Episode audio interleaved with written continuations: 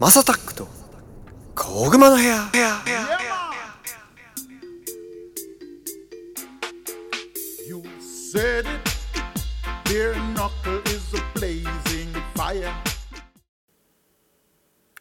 はい皆さん。おはようございます。こんにちは。こんばんは。お疲れ様です。おやすみなさい。ハイタイムズのマサタックです。この番組はですね今注目されているトレンドやニュースなんかを取り上げて毎回ポップにおしゃべりを提供していこうというものです。お手軽に聞ける長さくらいの配信をこれからもどんどんアップしていこうかなと思っております。師走です。クリスマスです。やっぱりそういう時はゴッツさんと二人きりだとなかなかあれかなと思ってですね、今日もですね渋谷の親分というかドンを呼んでおります、KW 社員さんですメリークリスマス。もう何回目ですかもう今年今回も来ていただきましたね。ここあのこのスタジオに来たのは3回目で、えー、まあオンエアされてるのはトータルでえっと何回？6回、7回ですかね。7回か。7回7回ですかはい。いや今回もよろしくお願いします7度目の正直だな7度目の正直そんな出てくれてんだありがとうございますすいませんいやいやいやもうもうだって準レギュラーだ。そうだってあの僕の相方のタランチュシゲより出てますよそうです。本当は今回で超えます。今回で超えます。うんもうだってすすねて LINE 新返してこないですメンバー加入という。いやもう加入といえばもう最初にちょっと触れたかったのがまあこの前来た時にちょっと何か今年やるかもっていう話してたじゃないですか。キングギターとして。ああ、そうですね。そうはいはいはい。ちょっとまずそこあまりいっぱい言えないんだけどみたいあな。そうそう。もういくらでも言えるよ。めちゃくちゃ大バズでしたよね。いやでしたね。ファーストテイクファーストテイのクで僕ちょっとさっきたまたまあの駅で KW さんに会ったんですよ。僕ちょっと迷っててどうやって行くんだはいはいはいとでまさかこっちだよみたいな。なんで知らないの？みたいになって。そうだよ。俺俺と逆方向向かって歩いてくから俺なんでそっち行くんだ？俺が間違えたのかなと思ったら時そうなりますね。それは。あんまりあのねここのスタジオじゃいつもないんだよね。そうそうそうごめんなさい。で全然わかんなくて。でそんな時にそうちょっとファーストテイクの話をはいはいはいはい。聞いてたらいやなんかこれ話していいのかな？裏側。でも本当に一発撮りは一発撮りなんですって、でその後なんかその TD とかもミクシングもちょっと自分らであれ選んでやややれたってことですか？じゃあ例えば。あそのエンジニア、はいまあ、こっちで候補出してで向こうがあこの人で行きましょうみたいな。でまあいつものその俺らの曲そうですよね。のミックスもやってもらってる DOI 土井さんですよね。にあのまあおお願いをしたっていう感じで、音だって本当にめちゃくちゃ良かったよね、うん。いやだよかったっす。KW さんだからなんか俺さスマホで再生ぐらいしかしないからあそうなんね。そこまでその音のいい悪いっていうのを判断してないしもうそれこそあれ一発撮りで撮っちゃって、はい。まあ、それで肩のに降りるから、はいそんなにその後何度も自分で見たりしないわけそのあんま見たくないですよねアップする前のチェックは何回かするけど、はいはい。アップした後は、はい。もうなんかどうぞ皆さんご自由にご覧くださいっていう気持ちになるだけで、はいはい。そんなになんかよくやったな俺も俺たちもな みたいな感じであえて見ないから、まあそりゃそうです。ね。そりゃそうです。確かに。そんなにあのまあお音いいってね同業者の人が言ってくれるのは嬉しいです。なんかそのコメントとかも僕見てて、はい。やっぱ二人の声バッチリだねみたいな、うん。そのキングギターの声やっぱいや僕もそれもめちゃくちゃ感じて、そのなんて言うんだろう。やっぱりそのどんどんどんどん経て経て経て。で今の立ち位置にキングギターっているじゃないですか。あの僕らがした、まあ、すごい大先輩で。でで例えばか海外のアーティストとかだと例えばボビー・ブラウンとかがじゃあなんか歌うってなった時に、もう声出なくなっちゃってたりとか。はいはいはい。まあねあの人によるけどね。そう夢を壊す壊すってのも変だけどちょっと僕らが期待しすぎちゃってるはい。部分でなんかなんかもっと頑張ってほしいなって全然声ちゃうやんみたいな人いるけど。でもジョニー・ギルは変わらずだったよ。あ本当ですか？俺あの何年か前にあの、ビルボードライブで、ボビーとジョニーとはい。ラルフはい。の3人がまあ来て、んうん。まあニューニューエディションの曲もちょろっとやりながらソロの曲やってるみたいなの見たんだけど、はいボビー・ブラウンは確かにこうちょっと酒焼けしてるなんですよね。というか、そうなんですよね。そうなんですよあのね昔みたいにちょっと可愛らしい声が出なくなってるけどそうなんやっぱラルフは出てました。メンテナンスすごいしてるなっていう。プロ意識がすごいしっかりしてるなっていうそれいいっすね。でビルボード嘘つけないですもんね。箱もそんな大きくないし、まあねうん。うんうんへえいやなんかでもそそのそれに近いものをやっぱ感じた。あ感じましたね。なんか僕らがあかっけえなって思ってたのがさらに渋みを増して、なんかなんかめちゃくちゃいいウイスキーを飲ませてもらったって感じでした。いや本当にあのうんジャパニーズでやってましたけどねこっちは。あれ多分明るいだろうし、で始まる前のなんか別に緊張はしな,、ね、そんなしないだろうけど、でもおちゃらけてやるわけにもいかないだろうし、っていでうまああのここだけの話ね、はい。プレッシャーすごいんだよ。あのそうなんですか？一回しか取れませんからねみたいなのを、はいはいはい。もう1ヶ月以上前から言われて、でまああの本番前もちょっとまあその合わせ？サウンドチェックみたいなのができるんですか？あのまあ、当日もそうだけど、当日まあその現場の人のその、まあ、P PA というかさ、はいはいはい。音声とか、まあ、その撮影のカメラの位置とかそういうのもあって合わせはやるんだけど、はい。まあ、その前に一回そのなんていうの俺たちのなんていうの練習としての,、はいはい。あのリハは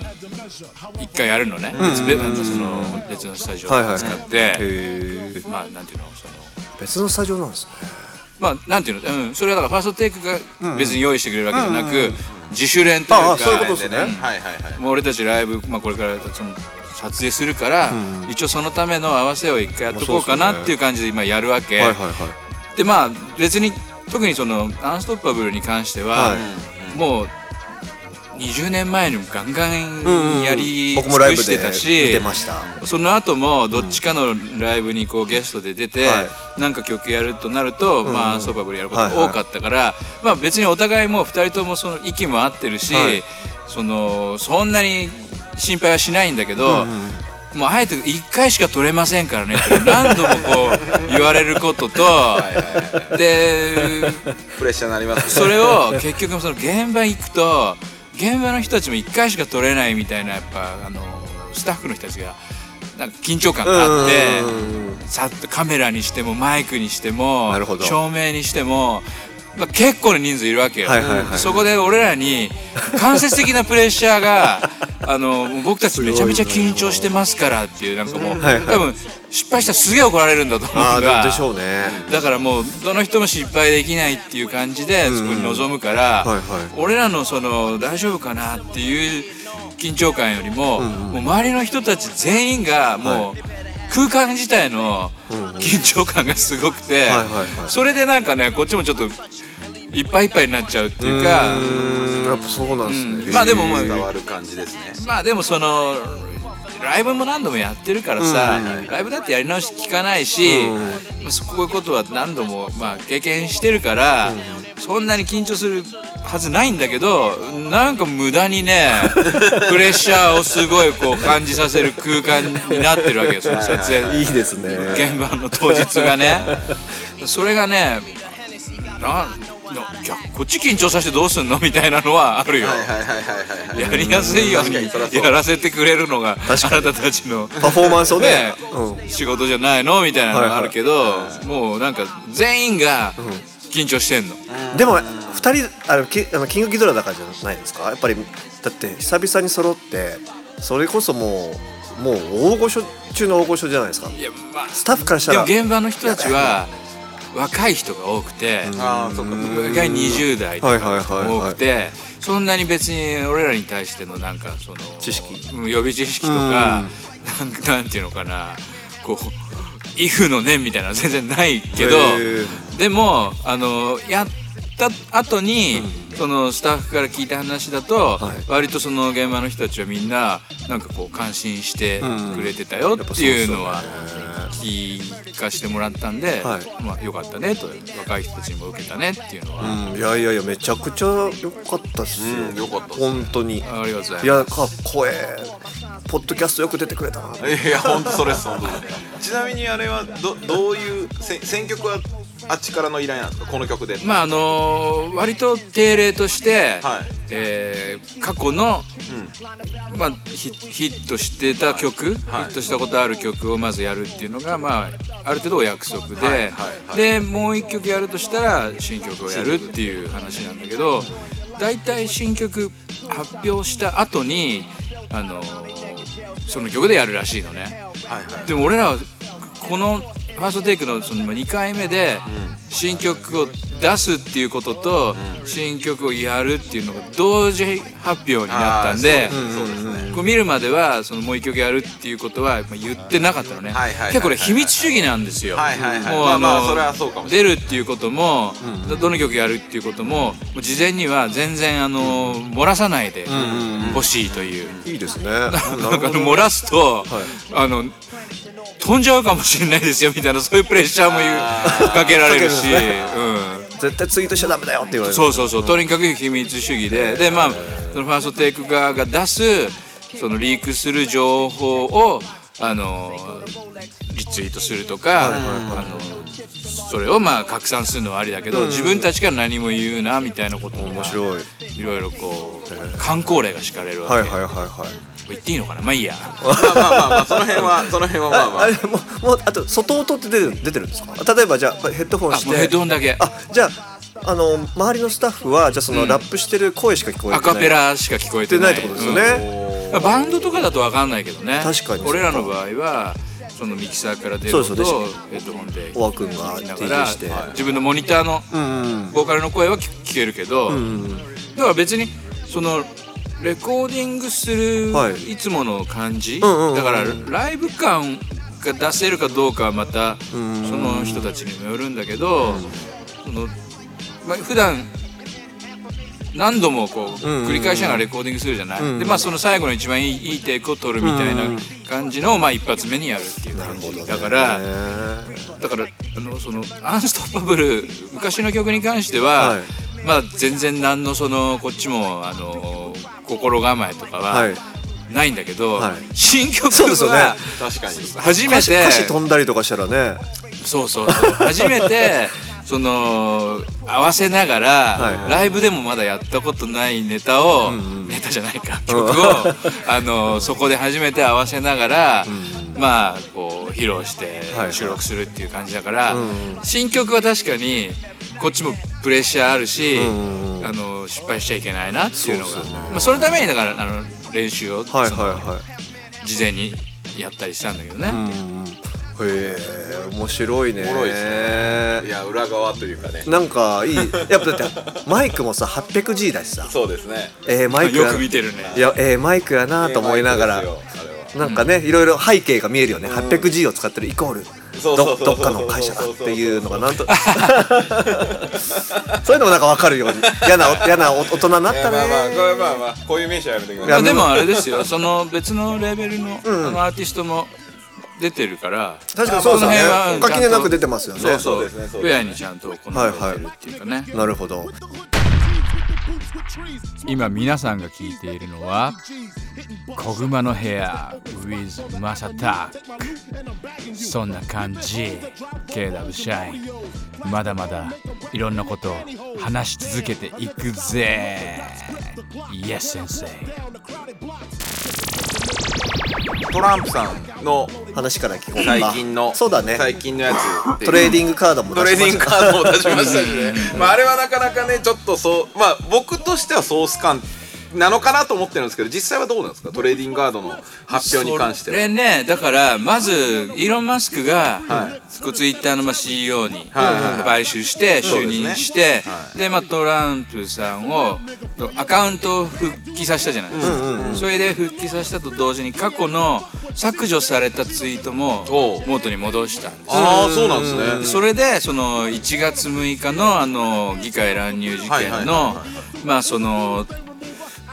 トランプさんにかけられてる容疑、んうん。えー、となるほど。反乱をこうやって煽ったって扇動したっていうんふうに言われたことがまあもうあの崩れた、要はその日に、まあ、ツイートでも動画でも、もうあのこれはピピースフルな平和的なあの抗議でなくちゃいけないからもうみんなあの今日はもうく本当悔しいだろうけど、あの家に帰ってくれと、おとなしくしててくれっていうことを動画でも言ってるし、ね。ツイートでもまあそれを言ってたっていうのがもう一回元に戻ったわけです、それでもうその1月6日にその反乱をさせたっていう、そのまあですかか向こうが言っているそのストーリーは崩れて、でまあそれであのまあ、だからもうこれから多分あの1月6日のあのなんですか、えー審議会はもう多分やらないんじゃないかあ逆にもうやんないっていうパターンか、な無実が証明されたという。すごい怖いことだよね。だってツイッタークローズでさで勝手にどんどんどん煽り立ってってね。でトランプ捕まえろってなってるわけでしょ、でまた復活してさやっぱそうじゃなかったっていう何その怖さってあるよねだってあの時それを見てた人もいっぱいいるわけよ。見てました俺も見てたし、こんなこと言ってるよっていうのにそれをその後全部こう削除するから、恐ろしいなと思ってたら今度はその削除したものを結局なかったこととしてそれをベースに その容疑をかけて吊るし上げようとしてたわけだから、とんでもないなと思ってたけどでもそれしか知らない人はそっち信じてるから、いやだから恐ろしい本当魔女狩りですよ。魔女狩りです、ある意味でその SNS の怖さが分かったというか、で結局あの公的な会公的なものが管理してるわけじゃないから、あの会社自体がやってるわけじゃないですか。私的なものがかんあ判断してるわけじゃないですか、この検閲自体そうそうそう。そうだから本当国が管理してるわけじゃない。こうあの要は選挙で選ばれた人間がやってるわけでもないから。そうそうそうそう。一企業だもんね。そう一企業の判断でこうなっちゃうっていうのは本当に怖いなと思いますね。ただね、それが一企業だけじゃないっていうのが、はいはい。今回のツイッターあーなるほどなるほどからいろいろこう垣間見えてるっていうのもあるんですけど、はいはいはい。まあ、順を追って話すと、はい。それでまああのーまあ、その前に中間選挙もあって、まだあのートトランプ大したことねえじゃねえかみたいなことを言うねあり言ってトランプ神話崩れたとプロかパガンダを作ってましたねそう、だけど結局320人ぐらいの、えー候補者をトランプさんは支持を表明していて、そのうちの、えーまあ勝てなかったのは20人だった。ああはいそうだ,、からまあ確かそうそうだそう20人です90%ぐらい、はい。220人かな。ちょっとあの細かい数字ちょっとだいぶ時間経ったんで忘れちゃったんですけどまああの90%は当選してるんで、そのいわゆるレッドウェーブって言われたものとしては、ちょっとまあそのもっとレッド津波になるかっていうふうにそのまあ言われてたことが、まあ、レッドさざ波ぐらいになっちゃったっていうのは確かなんだけど、でもまああのーそんなに大敗北したわけじゃ全然ないから、そこは本当にさっき言ったようにプロパガンダだと思うのね。でえっとこの間のそのまあそれで11月の15日ぐらいにえっと2024年にもう一回出馬するっていうこともまあ表明して、でこの間またその新しく何か表明するって言った時に、えートレーディングカードを発表したっていう流れになったんだけど、ありましたねだからそのなんかなんかこう大切なことをね重要なことを言うのかと思ったら、はい。トレーディングカードを発売しましたみたいなことを言って、はでもそれもねもう完売してんですよ、へえそうなんですね、は欲しいですもんねちょっと買えないんだ。よ、やっぱまあそうなんまあですねそうだよね。よ4万5千セットかな？へー。1個100ドルぐらいだからもう結構な金になってるわけですよ、それそれはななんもう単純にそのトランプさんが売ったんですか？それともどっかの会社さんが？まあ俺もあんま詳しく分からないけど、NFT であ。そのう売ることで、まあその持ってる人たちにとって価値がまああー。今後出るんじゃないかっていう。それは NFT なんだね。それはまた面白いですね。面白いね。普通のああいうカードじゃないんだね。カードじゃないんですね。うん、へー。ポケモンカードみたいなやつじゃないんだね。あー違うんだ。そこはちゃんとね、まあ、考えて。ただまああのイラストとか見ると目からこう光がバそうそう。ーって出てるやつとか まあいろんななんかこうトップガンみたいな格好してるやつとはいはいはかちょっとその 滑稽な部分もあるんだけど、まあそれはそれでまああのビジネスとしても、まあ、そのキャンペーンとしても別に俺はあの悪いことじゃないと思うんだけど、まあね。だけどそれをまあ批判したり、はい。くだらないっていうふうにまあ言う人もいるのもはい。わかるけど、同時にあのー自分が大統領に次就任した場合、そういうこの、まあ、イーロン・マスクが今いろいろこうこじ開けてるパンドラの箱を、まあ、踏まえてこれからもし企業とか、そういう政府の職員が誰かその重要な人物の発言とか、そういう大統領のそのややってきてるものをその勝手に削除したり凍結したりしたらそれはあの犯罪化するというような、あの表明せそういう政策を作るよっていうことを表明したんだけど、そこは誰も触れないわけよあそうですね、それを知らなかったっすよ。そんなあの本当もうね10個ぐらい、あのー細かく その政府職員がそういうことやった場合はクビにするとか、企業がやった場合はそれに対してそばばその懲罰を設けるとかっていうことを、まあ、言ったんだけど、はい。まあそれはあんまり伝わってないんですよね。うんうん。まあそれがすごいめちゃめちゃ重要なことかっていうとまあ微妙とも言えるんだけど、ただまあそのツイッターファイルのいろいろこう開示を踏まえてそれをまあやるっていうのは、まあ、流れとしては普通当然なことだなと思うんで、もうちょっとそれをあのちゃんとこう、表の表にこう出すなんていうのかな、あのメイン処理メディアがそれをやらないっていうのはもう怠慢だと思うんですよね。なるほどね。怠慢なのか、まあ、またそれまあは、わわざとね、うん、ある都合悪いんじゃないのか説ねに沿ってもうややってないというあの何もしてないろくなことしてないっていう、まあ、物語の捏造。印象操作を印象操作。そういう感じそうそうそう、フォックスとかもそうなんですか？はちょっとやってるんじゃないかな、まあ多少は多少はやってるんですよ、フォックスはねだってどっちかまあどっちかうというとはい。ただでもフォックスもどうなんですかね今ね。まだフォックスもね、あのー全体的には、ちょっとトランプに飽きてきてるようなあそっちなんですね。見せ方をしてるから、うん。まあ、トランプ支持者からはちょっと批判も受けてるけど、まあでもそのタッカー・カールソンとか、中でもそのまあ一番人気のあるキャスターはちゃんとその辺をあのしっかり話してるんですね。話してるんで、まああの、うん。トランプ好きな人は多分そんなにあの、困ってはいないと思うな。うんうんうんで他にもまあそのトランプがあのトゥルースソーシャルとかでもいろいろ言ってるし、はいはい。えー他にもまあ保守系のメディア、えっとえー RSBN とか、えーニュースマックスとかではもうやってるんで、まあそんなにあのそうかそうか問題にはなってないかこの間ねお話しさせてもらった時にもその共和党内でトランプさんの影響力がまあちょっとずつ落ちてきてるんじゃないかっていうところもありながら、うん。で今回の中間選挙が終わって、でまあ実際そのうん国民の雰囲気はまたちょっと違うとは思うんですよ、うん。トランプさんトランピストはまだ全然いるんですけど、共和党側がね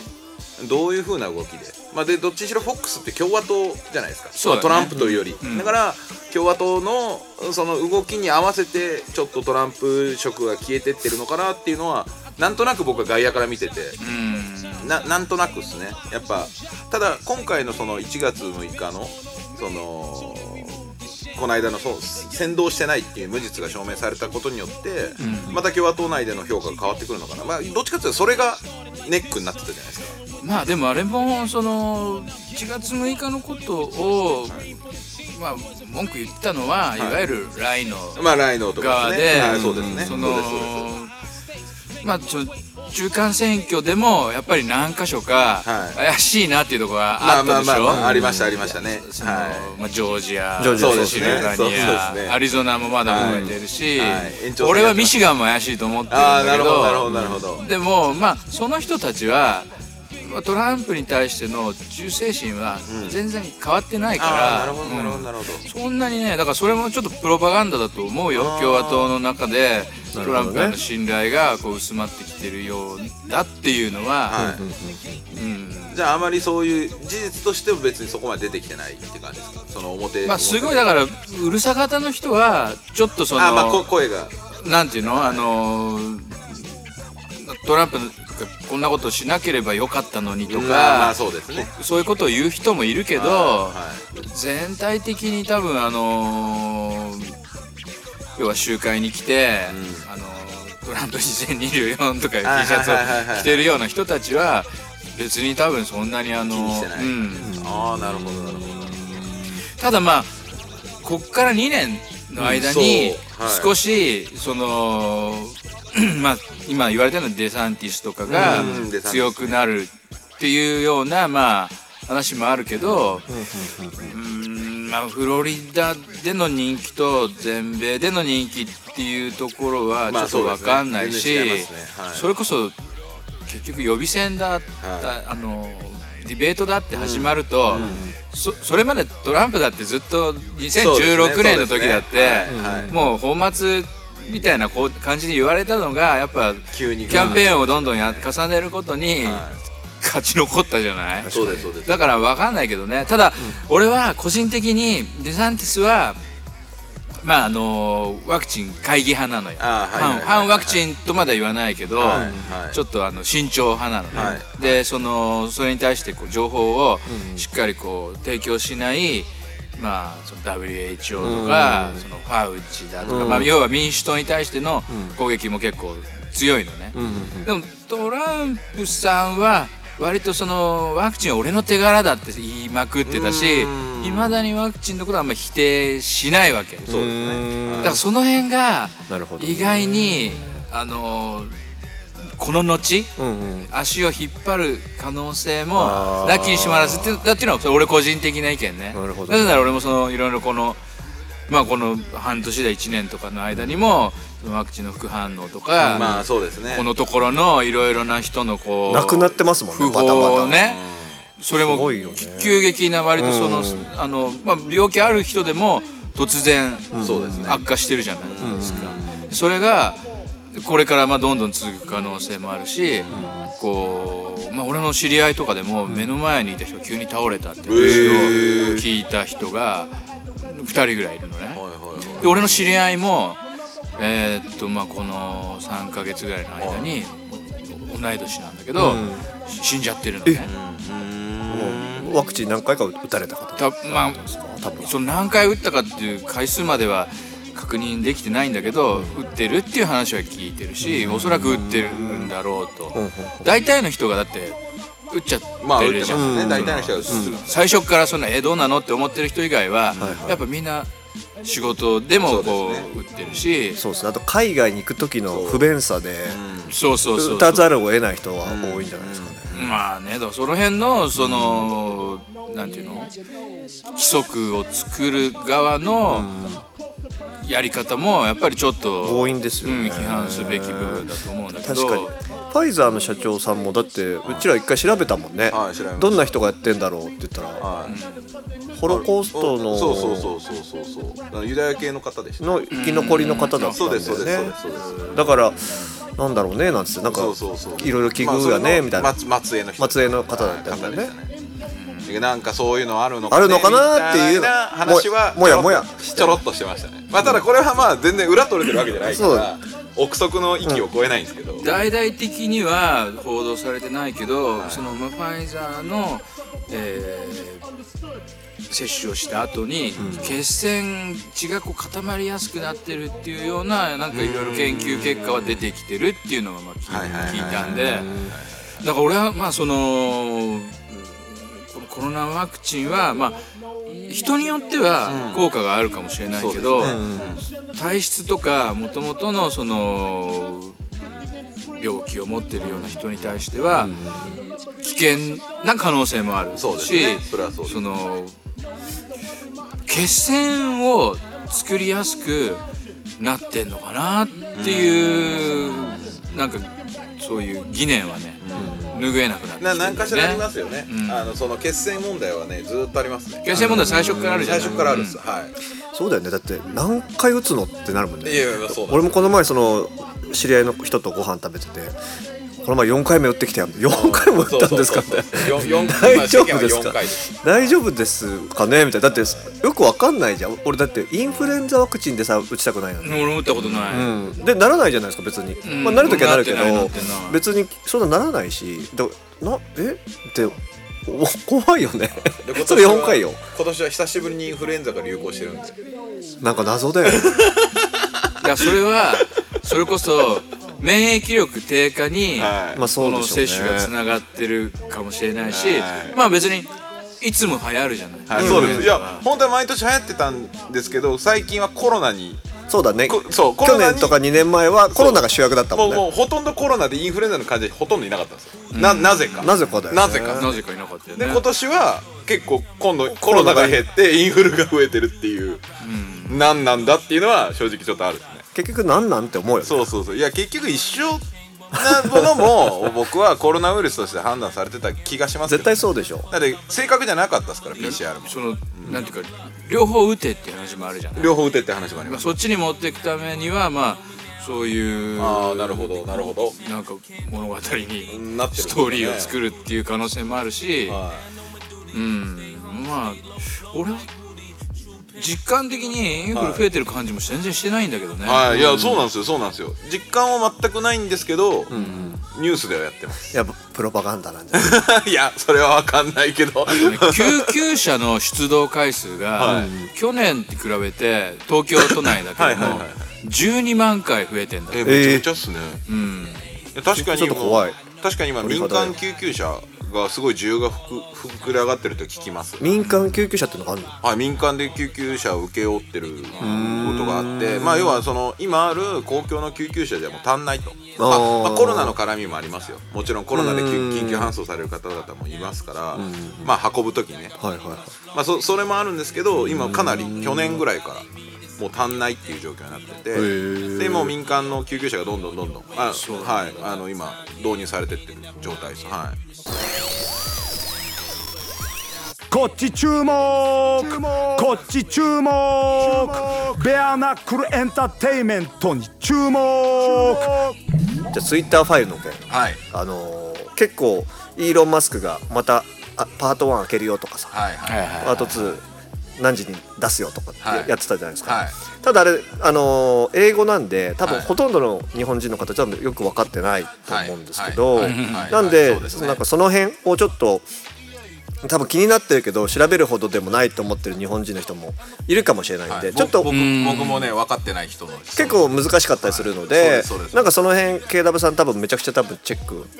してあの調べられてると思うんでちょっとまあリアルタイムで追っかけてるですよね。程度ですけどね。でなんかちょっとそれを分かりやすくちょっとリスナーの方にちょっとお話ししてほしいなと思って、はい。逆に僕らもちょっとそれ聞きたいですよね。そうですね。今日勉強しに、うん勉強しに行ってたら言い方悪いです。まあだからそのそもそもそのイーロン・マスクがなぜそういうことをやってるかっていうのはやっぱりそのツイッターをその買収するしないって言い始めたのが4月5月ぐらいだと思うんですよ。はいはいはいはいそうですね。2022年の。でもその前に次の選挙は、あの共和党を支持するとか、今まで民主党にあのまあじ自動的にというか、そんなに深く考えずに民主党側にいたんだけどももう次から共和党に入れようかなっていうことを言い出したあたりから、まあイーロン・マスクバッシングが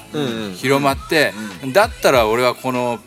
自分をバッシングしてるプラットフォームを自分の財力を使って買い取るぞというところからまあ始まって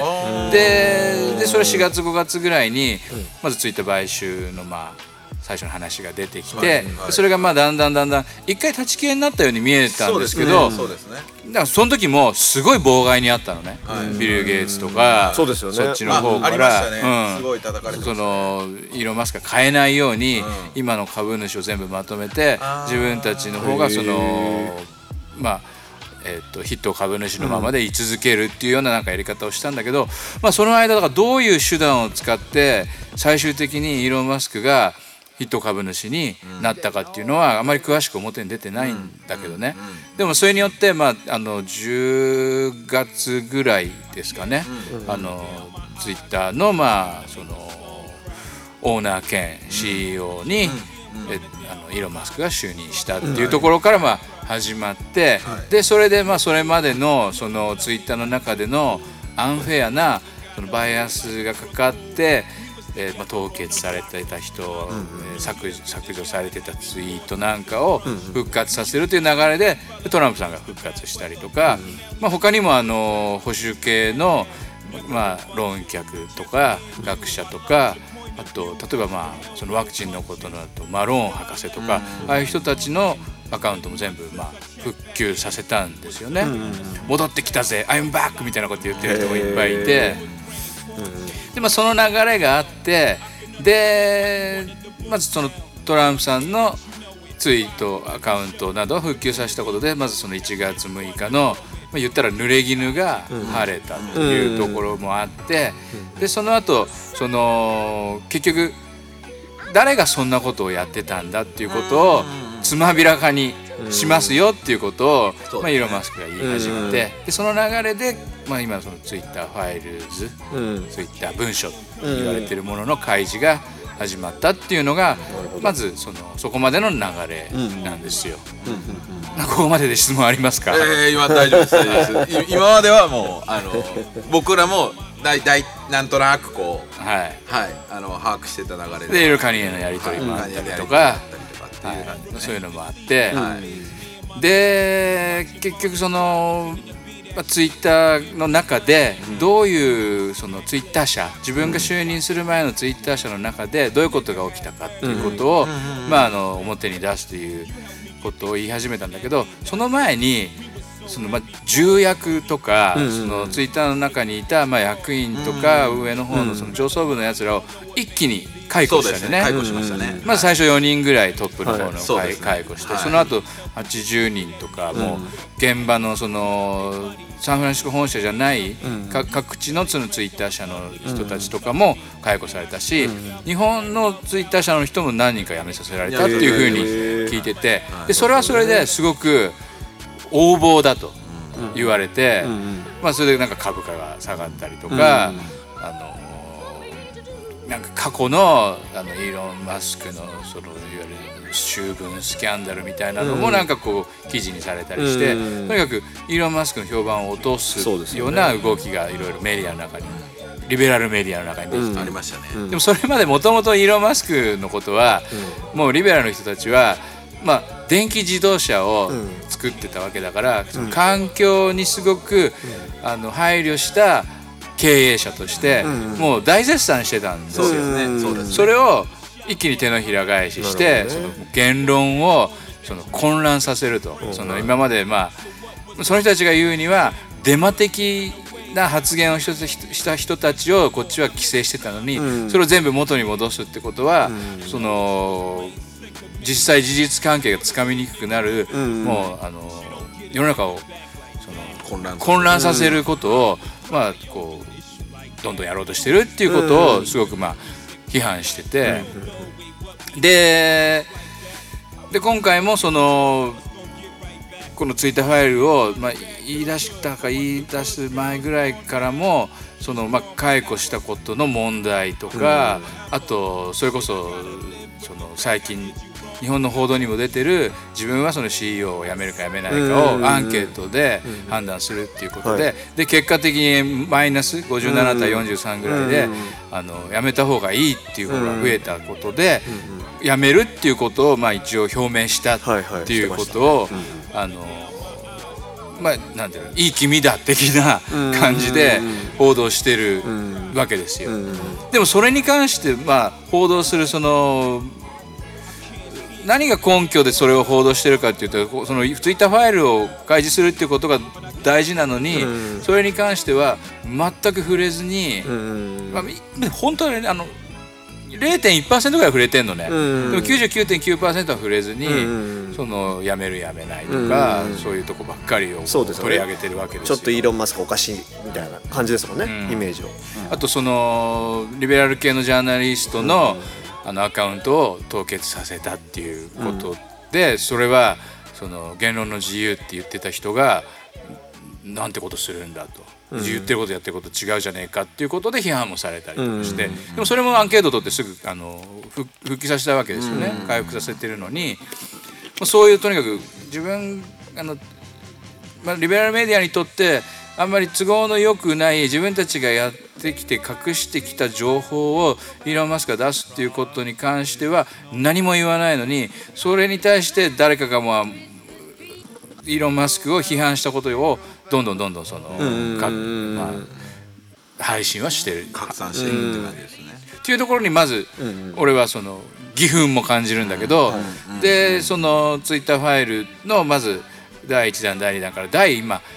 9段まで出てるって感じがあるんだけど実際8段なのかなっていうところでちょっとその9段目が分かりにくいんですよ。これ本当のオフィシャルかどうかはちょっと分かんなくて。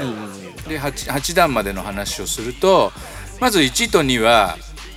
えー、2020年の、えー、10月ぐらいの話で。もうコロナになってますねコロナになってる。まあだからその選挙の1か月前ぐら1ヶい。の話でそのえー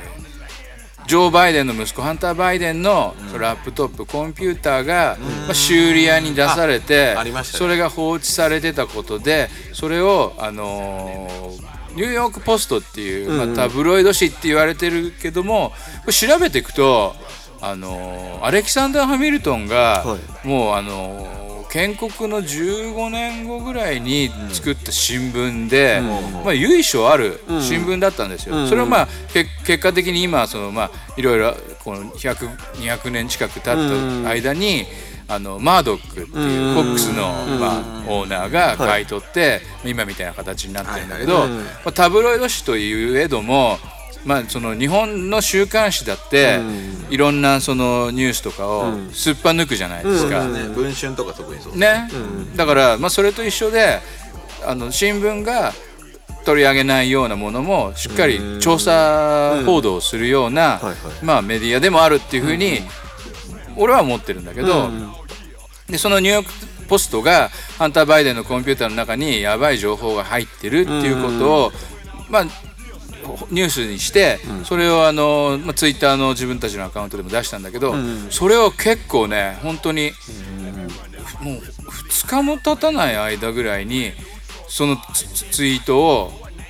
まあ削除してその情報がまあ拡散されることを防いだ。のがまあそうツイッター社のやったことなのね。でそこに至るまでもその自分たちのポリシーでは本当はそういうことはしないのに、まあ、それがそのハンター・バイデンのそのラップトップ問題っていうのがこれ実はロシアがあのハッキングしてそこから出てきた情報だから真偽が確かじゃないから出さない方がいいっていう判断をしたっていう言い方で出したんだけど実際はそんなことはなかったわけだし、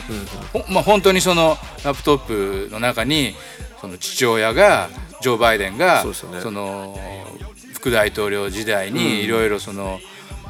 ウクライナもそうだしロシアもそうだし、中国ともそうだしっていういろんなそのビジネスディールに関わってたっていうことが、まあ、表に、そのラップトップの中のメールから出てきた。でそれ以外にもちょっとそのなんていうのいかがわしい、その動向っていうんですか、女性だとか。ありましたね。そのドラッグだとかそういうようなのも出てんだけど、まあ、それはもうあの本当にスキャンダルの部分で、実際やばいのは今の大統領とされている ジョー・バイデンが副大統領時代にいろいろその自分たちの権力を使ってで息子も使ってその敵国とされている、まあ、ロシアとか中国とかとビジネスディールをしていたという事実があるのにもかかわらず、まあ、それをあの全部隠蔽してででそれが出ちゃうと大統領選に大統領選に影響するじゃない。でね。うん。うん。でで例えばあの大統領のあの大統領選の前のディベートでも、それをトランプがバイデンにこういうこともあったじゃないかって言ったら、そんなの全く分かんない知らないってまあしらばっくれて、で司会をやってたマイク・オレスっていう人も、もうそんなのはもうあの当てにならない情報だからもう次行きますよっつって、えー、寄ってるね。飛ばしたわけですよ。でもそれが、ディベートの時ですよね、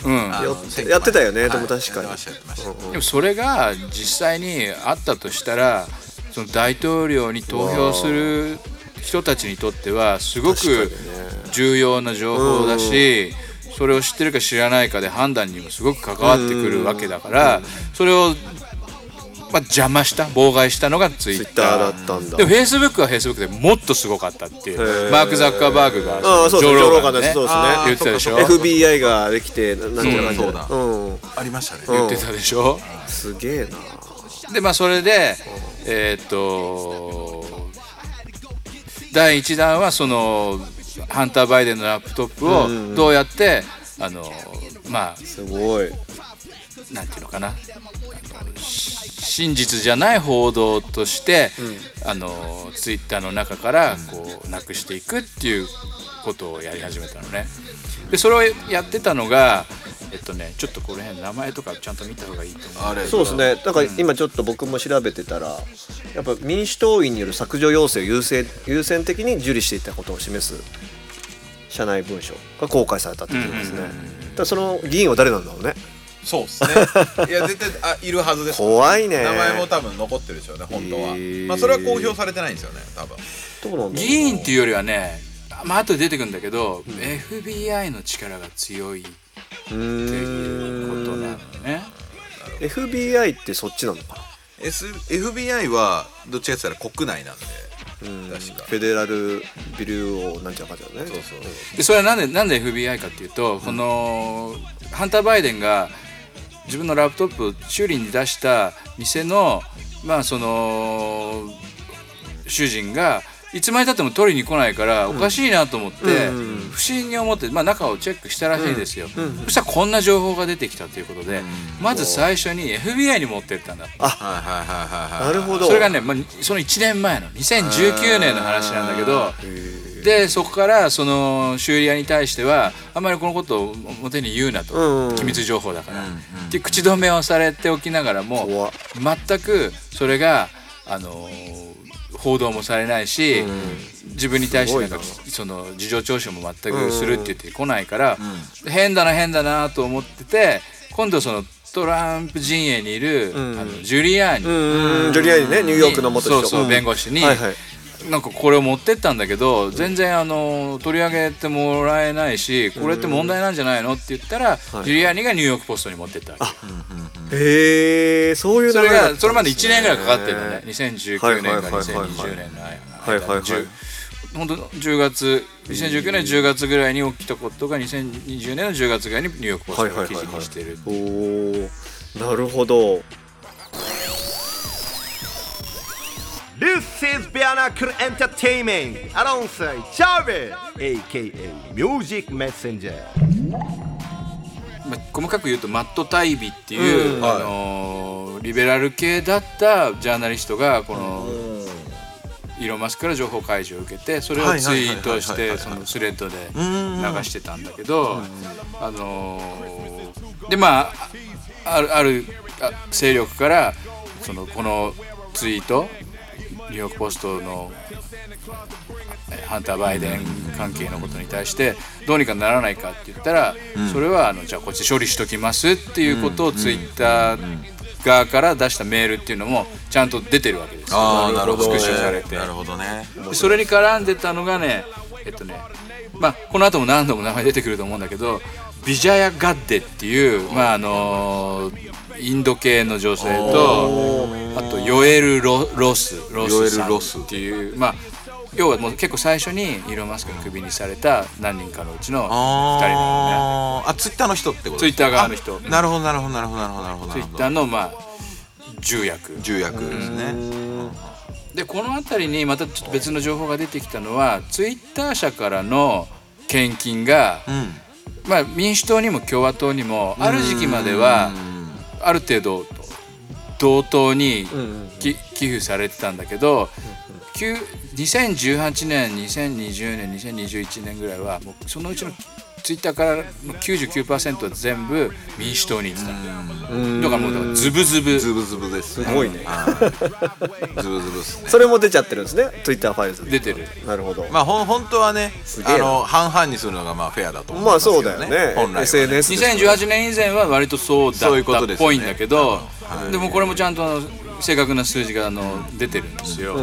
ツイッターの内部でいろいろこの開示するっていうタイミングで情報を削除してた人もいるんだけどそれもあの元 FBI の、えー弁護士でジェームス・ベーカーっていう人なのね。だから要は FBI を辞めてツイッター社に天下り的に入ってきてる人がまあ相当いるんだけどまずその中でも一番目立ってるのはこのジェームス・ベーカーっていうので、まあ、責任ある立場でもあるんだけどね。ツイッターはなんかあれですか？アメリカから恩恵を受けてるんですかね？政府から。あの例えば税金の問題だったりとか規制のうん問題なんかやっぱりその情報統制をする上でいろいろそのツイッター側からあのもっといろいろ情報をこっちにくれと言ってはいるんだけどまあそれはその社内のものだし、まあその利用者との信用もあるからできるだけそこはあの守ろうとしてる立場の時もあったりするんだけあどでもある程度すごいなんかこう圧力かけられたりすると出さざるを得ないものもあるみたいで。まあ言ったらまあうーんまあ FBI はだからツイッターからいろんな情報を手に入れて自分たちがまあその捜査に役立てるのかそれともそのまあもともと FBI ってその J. エドガー・フーバー時代からいろんな情報をスパイしてその人たちのまああの機密を握っていろいろこう政治に関与してたような組織じゃないですか。そうですそうですそれがまあその舞台とは役者は変わっても似たようなことをまあやろうとしてるのが、まあおそらくフェイスブックに関してもそうだしグーグルに関してもそうだし、まあ、ツイッターにもそうだったっていうことが、まあ、ツイッターはこうやって出てきたけど、他のとこはどうなんだっていう声も上がってるのね。いやそりゃそうでしょうね、あまあ今回みたいにツイッターがこうメス入んなかったら分かんなかったし。でそれをその、まあ、ツイッター側と FBI はその誤情報の拡散を恐れてやってるっていうことを、っていう立て付けでっていうそのストーリーにしてまずそれをやったっていうのが出たのが1個目の。ああなるほどね。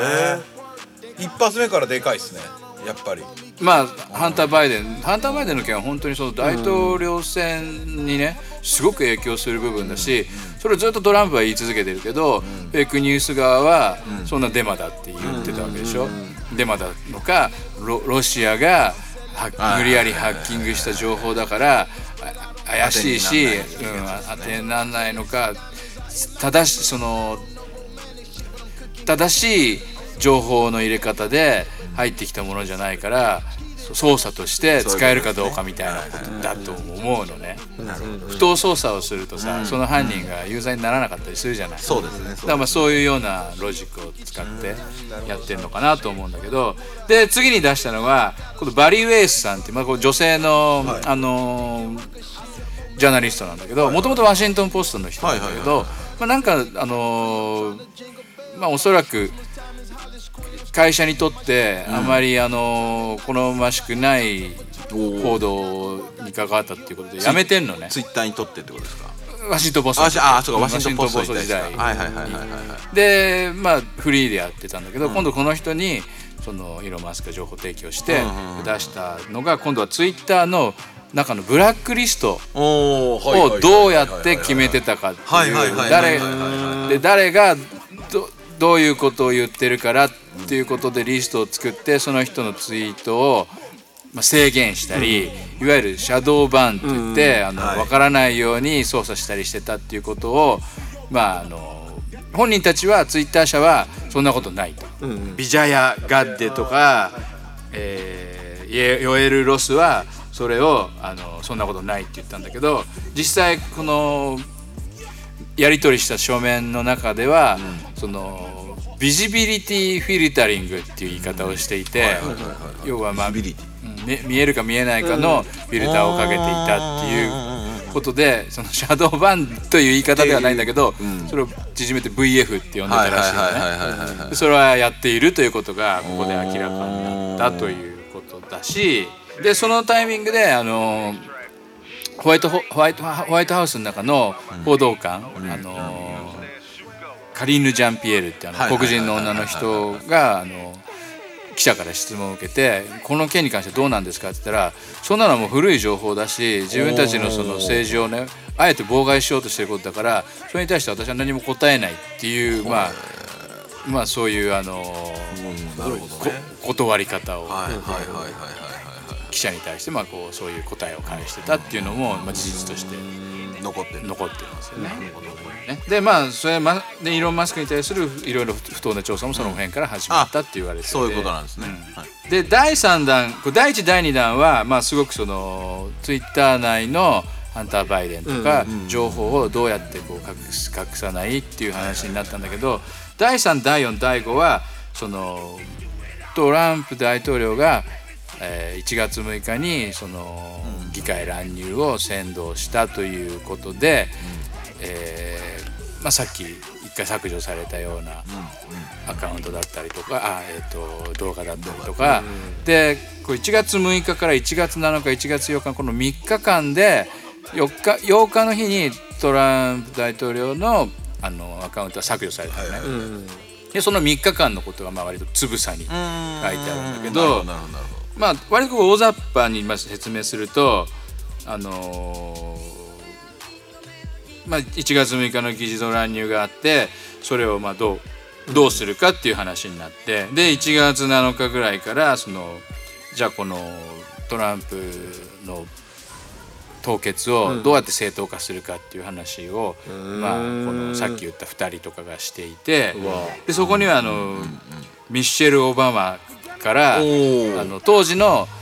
そのツイッターの社長だったジャック・ドージーっていう人にあの圧力をかけていたりとかそういうのもあったんだけど。当時。でも圧力かけられたんだ。そうでもジャック・ドージーはあの一応ツイッター社のポリシーがあってそのこういう、まあ、国の元首とかリーダーの発言はそれに対してはあの一切関与しないと、そのまま流しとくことがそのいろんな人たちがものを判断するためにどうしても大事だから、それはツイッター社としては関与しないって言ってたのに、それに対してこのヨエル・ロスっていうのが、はい実実際の多分社長的ポジションで全部決めていたという。でジャック・ドージーは知らない間にどんどん動かされてたっていう。そういうことなんですね。だからジャック・ドージーもツイッターかなんかではい。どんどんやってくれって言ったあんだよね、自分も知らなかったし。でそのはい。多分ねその時は社長だったんだけど今年あおおりましたよね。前半ぐらいに前半ぐらいでうんおりましたね。はいやめてるんだよね。だからまあある程度その責任はねその追及されないということだと思うんだけど、なんかもう僕自分の手には負えないかなんかって言ったんですよね。ツイッター自体がでかくなりすぎて、もう僕僕の仕事は終わったみたいな。そう。飾りの社長になっちゃった。うんそうそうそうそうそう。そうっていう理由で確か退任してたんですよ、ね。はい。で実際にトランプさんがいろいろ発言してることとかはまあその煽煽ってたわけじゃないんだけど、これから先にあの君たち愛国者たちがこの今までの流れを見ていろいろ判断してくれとかって言ってる、まあ、ツイートがいくつかあるんだけど、それをツイッター社の人たちはこれ何かの暗号を使ってると。要はその愛国者たちって言ってるイコール、まあその過激派たちが、はあのこれのためにその暴力を起こせと震えって言ってるっていうふうに解釈してうん。これはまあいわゆるその犬笛って言われてんだけどはいはいはいはいそのはいはい。トトランプ大統領が犬笛を吹いて余計その、まあ、過激派が暴動を起こすっていうことをまあこうすごいっすそうですね。命じてるっていうふう犬ににしか聞こえないから犬笛ですからあのっていうふうにあの状態だ。な だからそういうアカウントはもう危険だから閉じなさいと。うん、凍結しましょうって言って1月8日にツイッターからまあトランプさんは追放された。すげえな。証拠なんかなんもないよねまあないですね。だけど一個人の判断というかまあい一企業のう判断。わーすごー。FBI とかからなんかそのソースが渡されてこう本当にこういう証拠があるんだよって言われたわけじゃないってことですね。なんかそうだよね、なんか匂うよね。で本来であればそうじゃないとおかしいですもんおかしいよ、フェアじゃないもんな。そう。単純にこの口頭ベースというか、うんうんうんこの連絡のやり取りで決まることではないですね。本来であればね。うん、ただそれを社内の人たちがこれこのままだとうまくこうみんなに説明聞かないよねとか、うんうんこれさすがに難しいんじゃないのっていうのをでもなんとかしてやるから、もうややめさせろと。あのもう自分たちのこの作ったナレティブで言っちゃうから、もうこれはあの通すからねみたいな話をもうややり取りしてるメールが全部出てるやばいね。それがもう4とかですか？3ですか？もうもう one two three four five とか全部全部出てるん5だね段階。でそれが第5弾。第5弾。第5弾で今が6なん6ぐらいまでいった。678は、ま、あの67がつながってて、はい。えっと、6はタイトルが「ツイッターは FBI の子会社だ」おおっていうタイトルなるほど。一個一個ねタイトルついてんだよいねやだから結局はすげえ FBI が動いてるってことなんですね。アメリカで。そうそうそう。コントロールしてる要はことか。Facebook もそうだし Twitter も FBI って345はね「ザ・リムーバル・オブ・ドナルド・トランプ」ドナルド・トランプをどう追放するかっていうのが345のタイトルで。でワンワンがえっと2のタイトルが「ツイッターズ・ブラックリスト」ワンはだからラップトップをどう隠すかみたいな話だったうんうんで67がこのツイッターは FBI の子会社だっていうあのタイトルで。でここに出てるのは今度 FBI のサンフランシスコ支局にいるエルビス・チャンっていう中国系の人なんだけどその人がこうどうツイッターに圧力を与えていったかっていう話でもっと早くやれとかはい。どうしてツイッターは動かないんだっていうことをまあツイッター側にメールで送っててそこからはツイッター社もさすがにそこまで FBI に情報提供できないよということであのーまあのらりくらりと逃げてるような内容になってるんだけどその時点で FBI の中にあるソーシャルメディアタスクフォースっていう部署があってはい。そんなあるんすね。そこから80人ぐらいツイッター社に送り込んだんですか？もう送り込んでんですよ。怖っ。えそれは何？この社員としてですか？社員として。そういうこと？わあえ FBI に所属しながら。まあ一応辞めてる辞めてるという形体じゃない。的にはうんああなるほどなるほど怖え。いでも雇わなきゃいけないんですよね。その80人そうですね。それはそうでしょう。間違いない。それがねな名前が Bu alumni って言われてて、はい。あの FBI って Federal Bureau of Inve Investigation でしょ、はいはい FBI その Bureau っていうところを使って、 Bu と alumni っていうのはなんか同窓生、はいはいはいビュー alumni って言われてるやつらが、まあ、80人ぐらい FBI の中に入ってると。すげえ。それも出ちゃってるんだ。やばいですね。ツイツイッターの方に入入ってるんですよね。FBI から。そうそうそう、すげえでボリューム7は FBI とハンター・バイデンのラップトップっていうタイトルでその、まあ、にさっき言った2019年の12月だに、うん。えっとジャンジョン・ポール・マック・アイザックっていうのが、その修理屋の店主店主の名前なんだけど、はいそはいのアイザックって聞いたことあるまあここで JP マックって呼びますけど、その JP マックが FBI に連絡したのがまず2019年で,、でそれが全然表に出てなかったのが、2020年の10月にニューヨーク・ポストがそれを、あの記事にしたと。でそれに対してあの FBI のあのでそのこのさっき言ったその、えっとジェームス・ベーカーにしても、あとここで入ってくるというのジェームズ・コーミーにしても、全部そのトランプのロシアゲートをお2017年当時からまあ要は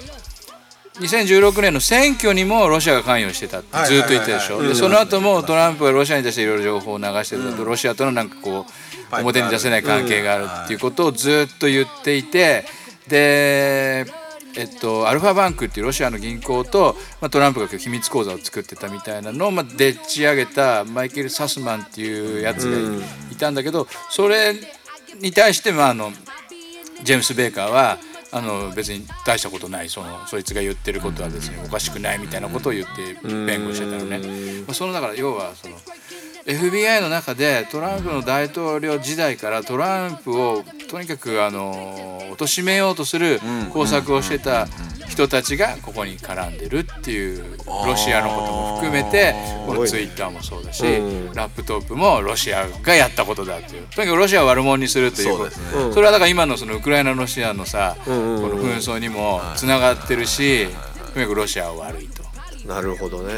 ウクライナを応援しろっていう。昨日あれじゃない？ちょうどゼレンスキー。がそうさだね。であの会議会でやり議ましたね。会ってあの旗をね。はナンシー・ペロシとカマラ・ハリスが両側持ってね、いはいはい。はいだから結局もうその頃からロシアを攻めるっていう形で動いてたのかな。な何の話ですか？いやだ結局 FBI がさトランプさんをまあさ繋がってるよ。結局だってねで結局最終的な大義名分としてやっぱロシア悪いから攻撃するぞみたいな風土というか空気。ネオコンと、はいはいはい。その CIA と FBI は、まあおそらく猫がつながっていて、でそのウクライナの中で、ロシアに対しロそのロシア語を話すロシア系のウクライナ人に対しての迫害を続けていることの、まあ、後押しをしてた存在と、はいはい。ウクライナの中でクーデターを起こしたり、その実際のその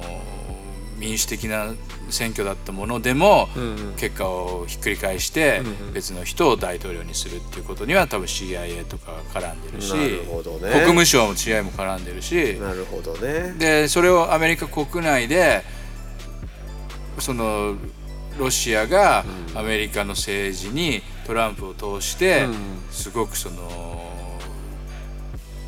まあ、スパイ的な行為を行ってるっていうことには FBI がすごく関与してる。うーん。まあよく言うのはウクライナのオルガリヒ、うん。オリガルヒか。オオリガルヒ。リガルヒとねくっついてやったっていうのはよく聞きますからね、で特にあのバイデンの立ち回りはマジで戦争を起こすそうだよ立ち回りだねったので。戦争するって言っちゃったもんね。そう、えー戦争いや戦争したとしてもうちは関わらんって言ったんですよ、うんうんうんその時点で GO じゃないですか、うんうんロシアからすれば、うんうん。まああれをあれがやっぱりきっかけになってまあトランプも批判しますよねそれが、うんうん。ああれのせいで,、で俺が大統領だったらお起こしてないっつってずっと言ってそれはそうだよ。いや今本当トランプが大統領のままだったら、はウクライナとロシアもこうなってなないしってない。北朝鮮もミサイルこんなふうに撃たないし、中国が台湾を攻める攻めないみたいな話も出てきてないと思う。うん。うん。うんすごいね。誰かが笑ってんだねまあせんまあでも一番ディープステートで。やっぱそういうことですよね。一言で言う。やっぱそういうことですよね。でも今回のあの何？すげえな。あのゼレンスキーもちょっと失礼だなと思ったのが、まあ失礼だなというか、まあ、やっぱ自分らのことしか考えてないんだなと思ったのが、あのいつもの服で来たじゃないですか。連邦議会の演説、あれ本当はねもっとちゃんとしただって連邦議会に出るんですスーツ着てこない、はい。着てこないでホワイトハウスにやって入ってきたやつ初めてらしいよ。そうそうそう、えー。そう。でもそれも多分演出なんだよ。いやだと思うんですよ。そういうことですよね。僕は演出だと思ってて。ウクライナ側の意見なのか、はもうなんかね荷物がなくなったっていう話を聞いたよ。そうなんですか。着いたと同時に、はい。なんか誰かあのその外交系の、はい。あのままあスタッフが、はい。その荷物を預かったんだけどそのホワイトハウスに行くタイミングまでに来ない渡さなかっただからあの格好で行くしかなかったっていうふうに話もあるんだ。話になってるけどまあ結局そのあれぐらい切迫してるっていうこということをあの演出だ。でひどいですよね。で別に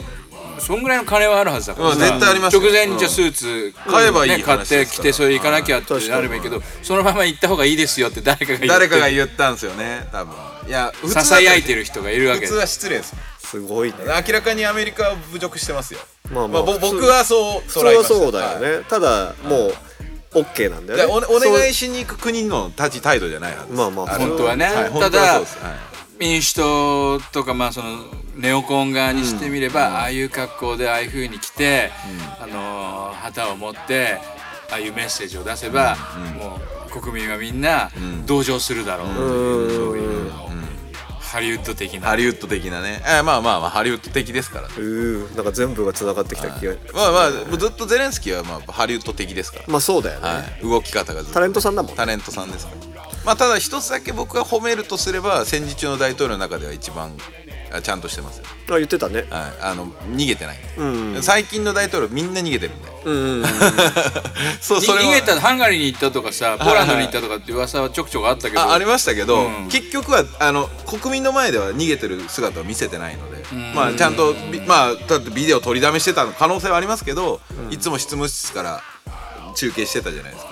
ああの姿勢ってのは大統領としてはあ俺は丸だと思いますただそのせいで戦争が継継戦してるとかそういう問題はまた一個置いといたとして国民にた国民のための大統領である。東條英機も逃げてないよ。そうそう東條英機もにいやだから僕は別に東條英機を批判したことはない。です僕はこの F ミマロは批判します。またそれについては今度またちょっとゆっくり。そうだね。そうですね。そうですね。時代が80年ぐらい戻っちゃうから。今日クリスマスですからね。確かに確かに。今日今日は実はあれですよ。12月23日っていうのは永久戦犯が処刑された日あなんあそうですね。そうです。プリズンですよね。ですよこの間今の上皇天皇はい。あのこの間まではいはいはい。秋人。秋人ね。天はい。殿下っていうん。ですか、まあまあまあ大丈夫です。はい、秋人さんの誕生日に会えて、12月23日に永久戦犯っていうのを処刑した、連合軍が当時。まあね。本当にあのそうか日本人は怒んなきゃいけないと思ういたたまれない。ね。はい気持ちになりますね。そうだよね。はい東京裁判士官は僕はあのずっと否定的なんで。もうそれ話し出すとね。もうやばいですよ。まあここやばいんで。朝まで朝まで 止まらなくなっちゃうからね。そう今日は違います。今日はツイッターの話だったりスタジオ入れなくなっちゃうからいやそうですね。そうです。ね。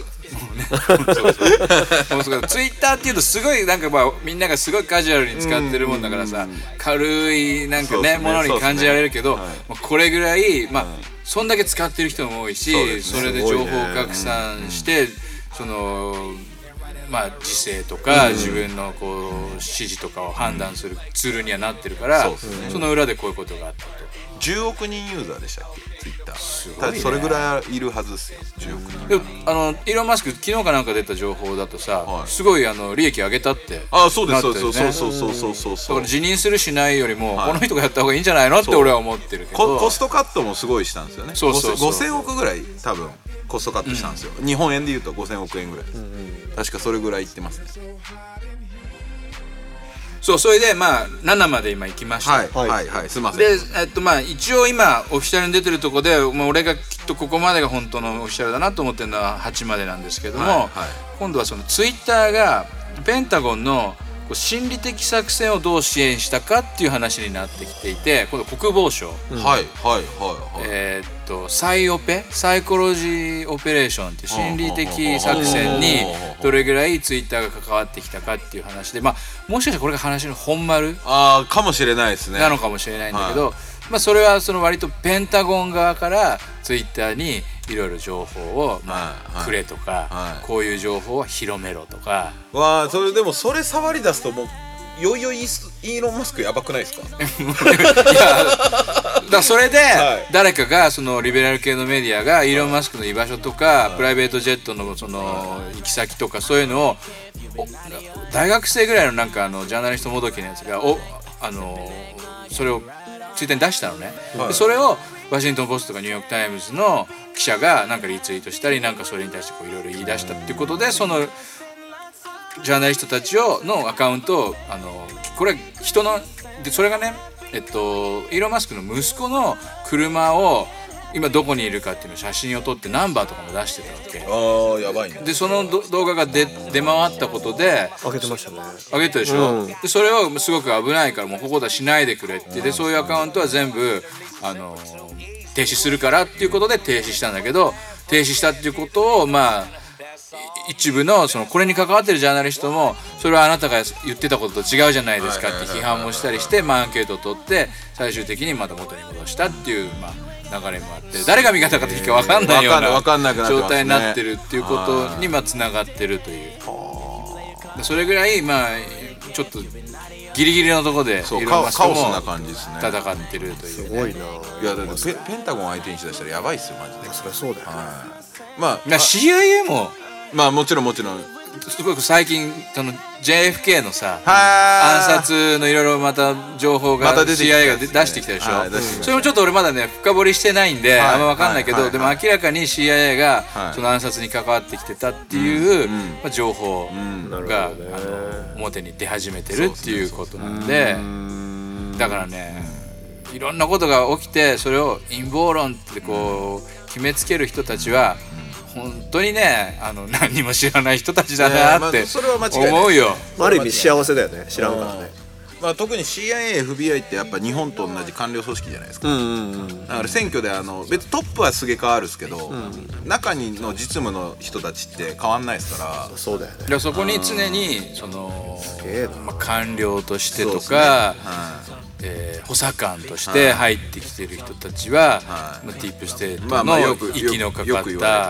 うんロロスチャイルドだったりとかっていうのもいますもんね普通に。あロックフェラーロックフェラーそうロックロックフェラーロックフェラー。そうロックフェラーが多いですね。ね。だって結局その WHO もさ、 United Nation もさ、全部その設立にはロックフェラーが関わってるしそうですね。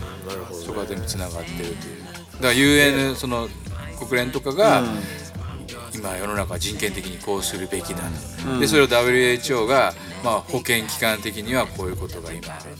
危機として迫ってきてるっていうことを出してでそれに対してアメリカの政府とか、まあ、EU とか、そういうところが、まあ、それに応じて動くっていうのが、でそれはもちろんそういうガイダンスは日本にも来るし、日本の政府とかがそれに基づいていろいろこう政策を作ったり方針を固めていったりっていうところに全部つながってるから本当にあのやっぱり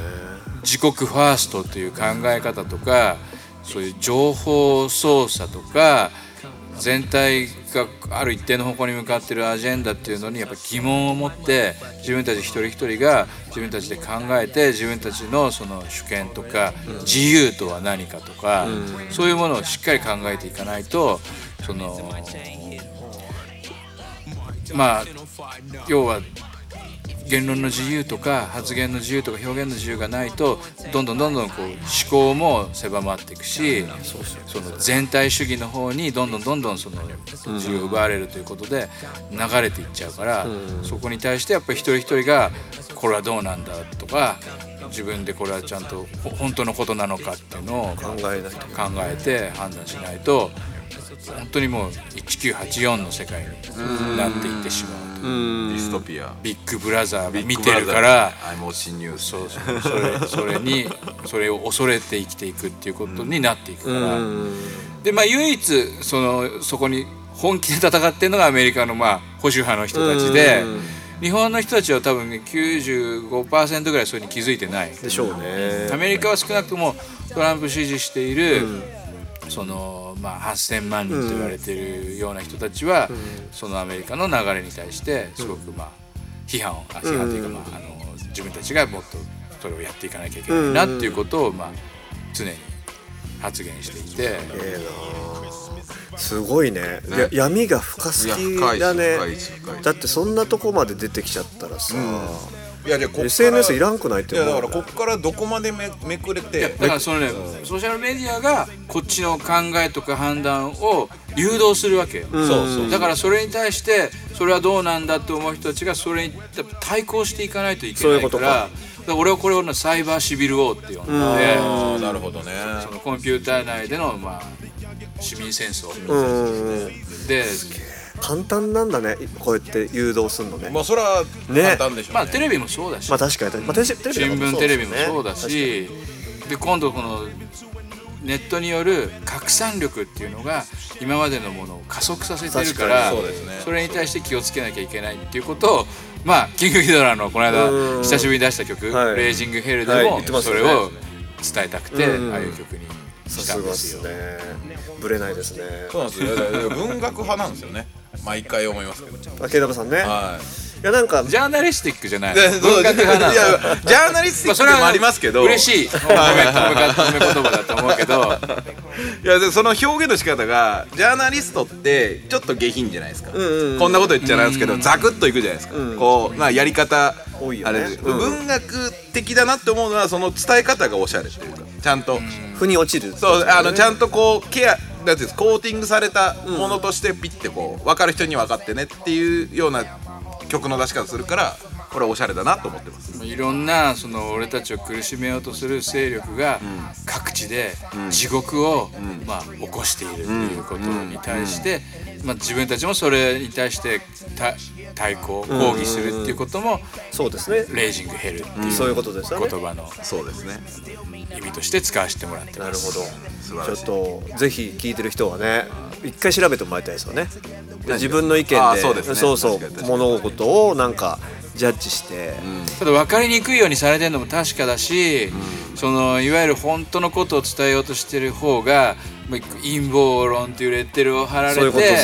デマを流してるからあいつらは危ない危険頭おかしいって言われるがちなんで。ね。石投げろってなりますもんね。そうそうそう、まあ、でもそこに一石を投じたのが今回のツイッターファイルでもあるんだけど、本当に日本のメディアとかあとずっとこうリベラル系で、まあ、俺のこととかもこういうまあいろいろ揶揄批判してきてたような、いわゆる、まあ、言論人なんかも、これに対しては全く触れてないね。そうですね。都合は悪いんだ。やっぱねエリート層って自分が立てた仮定仮説を否定できないんですよ、ああそういうことなんだ。配個ぐらいねそのお前ら反体制なんじゃねえのかよってさ戦争反戦だったらさもうそのペンタゴンに対してもさそのおかしいだろうって言うべきだしメディアのやってることに対してもそのいわゆるメインストリームメディアが言ってる情報操作なんていうのはずっとお前らが批判してることじゃないの？って思うんだけどそのツイッターをやっててなんか毎日そのいろんな情報をもうつぶさに上げてるような人たちもこのツイッターファイルに関しては無言。無言ですよね、誰って言われたら言うけどまあまあここでは言わないでおきますか ちなみに。ダースレーダーお前のこと。だはい。ということで今後も次々に配信していく予定です毎日の通勤通学時間家事の合間休日のブレイクタイムなど少しの時間にでもちょこちょこ聞いてもらえたら嬉しいです。ということで KW さんそしてコツさん、ありがとうございました。ありがとうございました。ありがとうございましたメリークリスマス。お願いします良いお年を。良いお年を